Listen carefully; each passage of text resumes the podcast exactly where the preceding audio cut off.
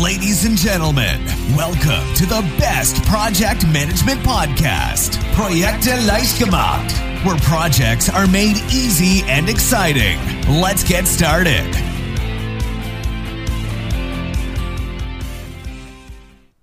Hallo, hallo, hier ist Andrea vom Projekte Leicht gemacht Podcast. Heute geht es um das Thema Zielpriorisierung. Klingt erstmal trocken, ist es aber gar nicht, sondern einfach mal unheimlich wichtig. Ich fange mal an mit einem Spruch, ich weiß gar nicht, wo der herkommt, aber ich finde den einfach wunderbar. Und zwar lautet der, wenn alles wichtig ist, ist nichts wichtig.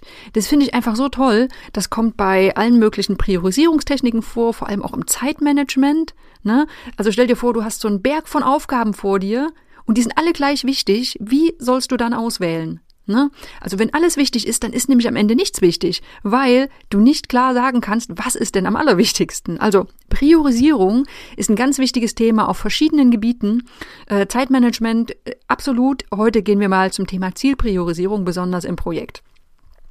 Denn da wird es ja immer Ziele geben, die sind sehr wichtig. Ne? Keine Frage.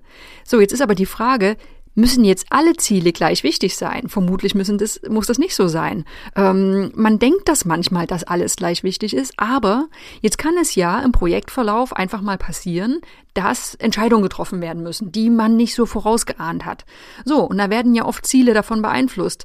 Ähm, ein Beispiel, wir haben eben ein festes Pro Projektbudget ähm, und einen bestimmten, einen bestimmten Zieltermin. So, jetzt ändern sich vielleicht irgendwelche Bedingungen. Ähm, Projektbudget wird gekürzt, weil irgendwelche Fördermittel ausfallen, was auch immer. Und es kann sein, dass der Zieltermin dann nach hinten verschoben werden müsste. Wenn jetzt aber Zieltermin und Budget gleich wichtig sind, dann ist es natürlich schwierig, auch zu entscheiden, wo müssen wir jetzt ansetzen. Ne? Also Priorisierung bei Zielen ist immer eine wichtige Sache. Also ein Projektleiter sollte wissen, welche Ziele müssen wirklich zwingend erfüllt sein. So, und um da in diesen durchaus wichtigen Zielen, also wo alle wichtig sind, eine Priorisierung reinzubringen, da gibt es die sogenannte Moskau-Methode und die gehen wir heute mal durch. Die Moskau-Methode äh, klingt jetzt sehr nach der russischen Hauptstadt. Wenn du das Ganze lesen würdest, du kannst in den Shownotes nochmal nachschauen, dann sieht das ein bisschen anders aus. Ich äh, buchstabiere mal, das kommt so ein bisschen aus dem Englischen. Das ist das M-O-S-C-O-W, ne, nennt sich diese Moskau-Methode. Ich spreche es jetzt aber einfach ganz normal deutsch aus. Ähm, das ist ein Akronym, ich komme gleich näher drauf. Äh, prinzipiell ist diese Moskau-Methode eine einfache Möglichkeit, Anforderungen, Ziele, Aufgaben, ähm, in kritische und weniger kritische Kategorien einzuteilen. So, wofür steht das nun? Das Ganze steht für Must, also für Muss Ziele. Ich bleibe mal jetzt beim Thema Ziele. Für Should, also sollte erreicht werden. Für Could kann erreicht werden, also das sind diese Nice-to-Have-Sachen. Und Won't, das sind dann die Nicht-Ziele. Ziele, die eigentlich, ja, also bewusst nicht erreicht werden sollen. So, äh, wenn man jetzt genau hinschaut, äh, dieses Moskau, wenn man das, äh, wenn man das ausgeschrieben sieht, dann ist Must beginnt mit M-U-S-T und Moskau mit M-O. Ja, es passt jedenfalls nicht ganz zusammen von den Vokalen her. Ähm, ich habe ein bisschen recherchiert, warum das so ist und es scheint so zu sein, dass einfach nur so ein schönes Akronym gebildet werden sollte, auch wenn es von den Vokalen her nicht ganz passt. Aber ist ja auch egal. Wir bleiben ja beim Inhalt und gucken mal auf die Details der Moskau-Methode äh, nochmal näher drauf. Also Must, Muss-Anforderungen, Muss-Ziele. Die sind absolut entscheidend für den Projekterfolg und die können auch nicht verhandelt werden. Ne? Wenn diese Ziele nicht erfüllt werden, dann wird das Projekt nicht abgenommen und es gilt als gescheitert. So, Beispiel, wenn jetzt zum Beispiel ein neuer Online-Shop entwickelt wird, dann ist es einfach essentiell wichtig, dass ein Kunde den Bestellprozess inklusive Zahlung abschließen kann. Das ist so ein Mussziel und wirklich nicht verhandelbar. Ein Shop, wo man nicht bestellen kann, ist einfach mal kein erfolgreicher Online-Shop. Also, solche Ziele müssen erreicht werden, ansonsten ist das, gilt das Projekt als gescheitert. Kommen wir zur zweiten Kategorie, Should. Das sind Soll-Anforderungen. Das sind schon kritische Aktivitäten, die haben eine hohe Priorität und die sollten natürlich auch wann immer möglich abgeschlossen werden. Wenn die nicht erfüllt werden, dann kann das Projekt nur noch mit Einschränkungen als erfolgreich eingeschätzt werden. So, was ist aber der wichtige Unterschied zur Muss-Kategorie? Denn das klingt ja jetzt doch sehr ähnlich. Diese Aktivitäten, die Schutz sind, Schutzziele, die können im schlimmsten Fall in ein Folgeprojekt verschoben werden. Die Muss-Anforderungen, die haben immer Vorrang. So, nehmen wir mal ein Beispiel, dann können, nehme ich das von vorhin, das führe ich einfach weiter. Nehmen wir diese, diesen Online-Shop. Ne? Da kann der Bestellprozess komplett durchgeführt werden, aber im ersten Schritt, das sind vielleicht nur Zahlungen auf Rechnung, PayPal und Kreditkarte möglich, aber die Lastschrift fehlt noch.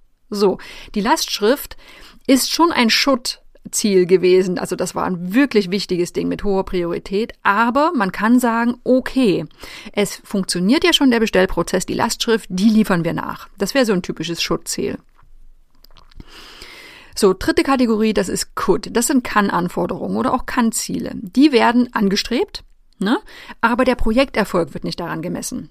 So. Äh, nice to have habe ich schon vorhin schon erwähnt. Das sind so typische Dinge. Wäre schön, wenn wir das schaffen könnten. So. Und wenn jetzt irgendwelche Konflikte auftreten, also entweder zeitmäßig oder ressourcenmäßig, dann können diese Kurzziele vernachlässigt oder verschoben werden.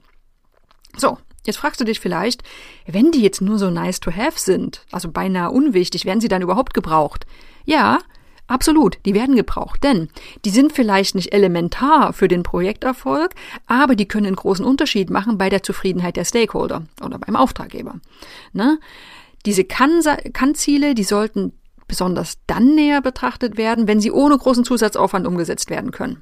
So, Beispiel, ich äh, führe das mit dem Online-Shop weiter. Dieser Shop, der bietet eine Funktion, dass die Produkte in einer hochauflösenden 3D-Ansicht angeschaut werden können. So, das ist jetzt wirklich nicht elementar wichtig, aber das kann einen riesen Unterschied für den Kunden machen und kann natürlich auch den Auftraggeber und den Kunden durchaus so einen Jubelstürmer ausbrechen lassen.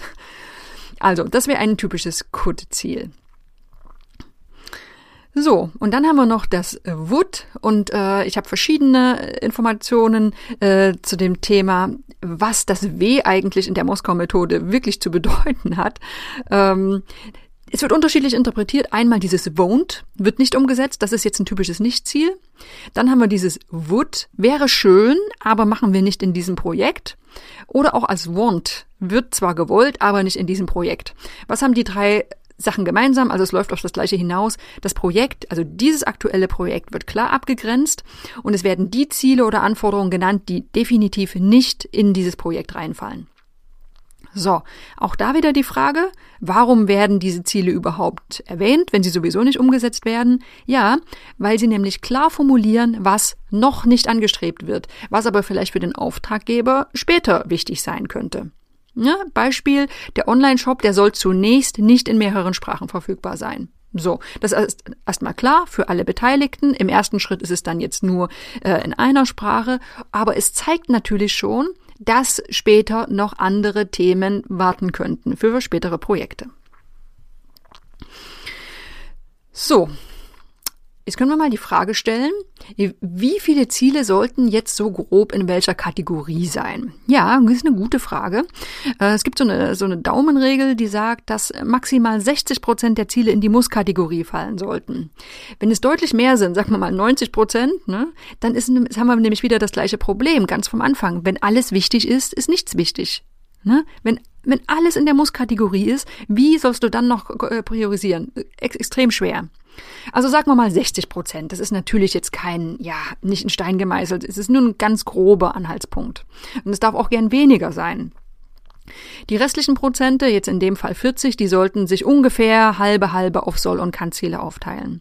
So, klar, ist nur ein Anhaltspunkt, kann in jedem Projekt ein bisschen anders sein, aber wichtig ist einfach, solche, auch solche groben Anhaltspunkte im Kopf zu haben, damit man hellhörig wird. Ne? Wenn 90 Prozent oder 95 Prozent als Mussziele eingestuft werden, ja, dann kann es natürlich schnell schwierig werden, wenn mal priorisiert werden muss.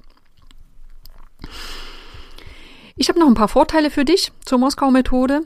Äh, warum sollte man die überhaupt anwenden? Ja, ganz einfach, um überhaupt eine Art von Zielpriorisierung vorzunehmen. Wenn das sowieso schon passiert, dann muss es jetzt nicht unbedingt Moskau sein. Äh, man kann auch einfach nur muss, soll und kann Ziele formulieren. Aber Moskau klingt ja einfach ein bisschen schöner. Wichtig ist also, warum solltest du Ziele priorisieren? Wichtig ist einfach, dass allen Beteiligten klar ist, welche Aktivitäten kritisch für den Projekterfolg sind. Ne?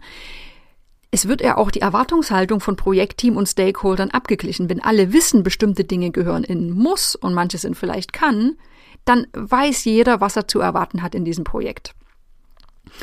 Es fällt auch viel leichter, Aktivitäten zu identifizieren, die leichter zu vernachlässigen sind. Also wenn jetzt Deadlines in Gefahr sind oder Ressourcenengpässe auftreten, dann fällt es eben schnell, also fällt es leicht, schnell eine Priorisierung vorzunehmen, weil man ja eben diese Vorarbeit schon gemacht hat.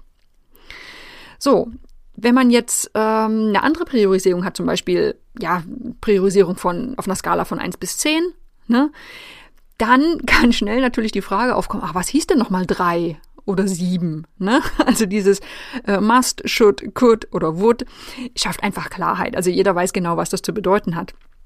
Und letzter Vorteil ist einfach eine wirklich einfache Methode. Ne? Ich meine, wenn du Projektziele hast, da jetzt noch eine, eine Priorisierung, so eine Kategorisierung mit dahinter zu legen, das ist jetzt wirklich kein Drama. Die Herausforderung, die kann natürlich darin liegen, sich mit allen abzustimmen. Ne? Also sind alle der gleichen Meinung, was ein Kann und was ein Muss-Ziel ist. Aber das ist eine andere Frage. Wichtig ist, dass das Thema überhaupt, ja, thematisiert wird. Zusammengefasst, die Moskau-Methode ist eine wirklich einfache Möglichkeit, Projektziele und Anforderungen zu priorisieren. Und wenn du sie durchführst, dann hast du einfach einen richtig guten Überblick über die Prioritäten in deinem Projekt. Und der große Vorteil ist dabei noch, es schafft, ein, ein, es schafft ein einheitliches Verständnis unter allen Beteiligten. Und das ist ja oft das Wichtigste. Ne? Wenn zwar alle meinen, sie wissen, was im Projekt umgesetzt wird, aber jeder hat so eine leicht andere Deutungsweise. Das führt natürlich zu Problemen. Also nicht natürlich, aber mit sehr hoher Wahrscheinlichkeit. Das heißt, mit einer wirklich einfachen Methode, es ist ja, es ist ja simpel, ähm, kannst du es schaffen, dass dieses einheitliche Verständnis geschaffen wird, dass jeder weiß, was zu erwarten ist. Und es ist natürlich auch ein Vorteil, wenn es eine knifflige Projektsituation gibt, dann schnell Entscheidungen zu treffen und auch begründen zu kommen können, weil eben diese Vorarbeit schon geleistet wurde. Ja, so viel zur Moskau-Methode. Ich sag's nochmal gern, wenn alles wichtig ist, ist nichts wichtig. Das kannst du mitnehmen, egal ob zur Zielpriorisierung oder zur Priorisierung deiner, deiner Aufgaben auf deinem Schreibtisch. Ähm, es ist immer wichtig, Dinge, ich sage jetzt mal allgemein, Dinge richtig priorisieren zu können, um überhaupt voranzukommen. So, und wenn du das Gefühl hast, da fehlt es bei dir noch ein bisschen äh, vom Thema Wissen und Methoden, wir äh, legen immer wieder gern ans Herz die Projektmanagement-Ausbildung der ITTP. Was lernst du da? Einmal in einem Modul Zeit- und Selbstmanagement, ganz wichtige Kompetenz für Projektmanager. Und natürlich haben wir zwei Module, die sich mit dem Thema Ziele auseinandersetzen und da ist auch das Thema Zielpriorisierung mit drin. Die Basis hast du ja hier schon gelegt, ne, mit der Moskau-Methode. Ähm, und wenn du mehr wissen möchtest, den nächsten Schritt gehen willst, dann ja, schau dich einfach mal auf der ITTP um. Link findest du, wie auch den Link zum Artikel in den Show Notes. Ja, und damit verabschiede ich mich und wir hören uns dann hoffentlich in der nächsten Woche wieder. Bis dahin. This podcast is presented by ITTP, Virtual Education for Professionals. Learn all about project management, online, flexible, and of course, 100% auf Deutsch.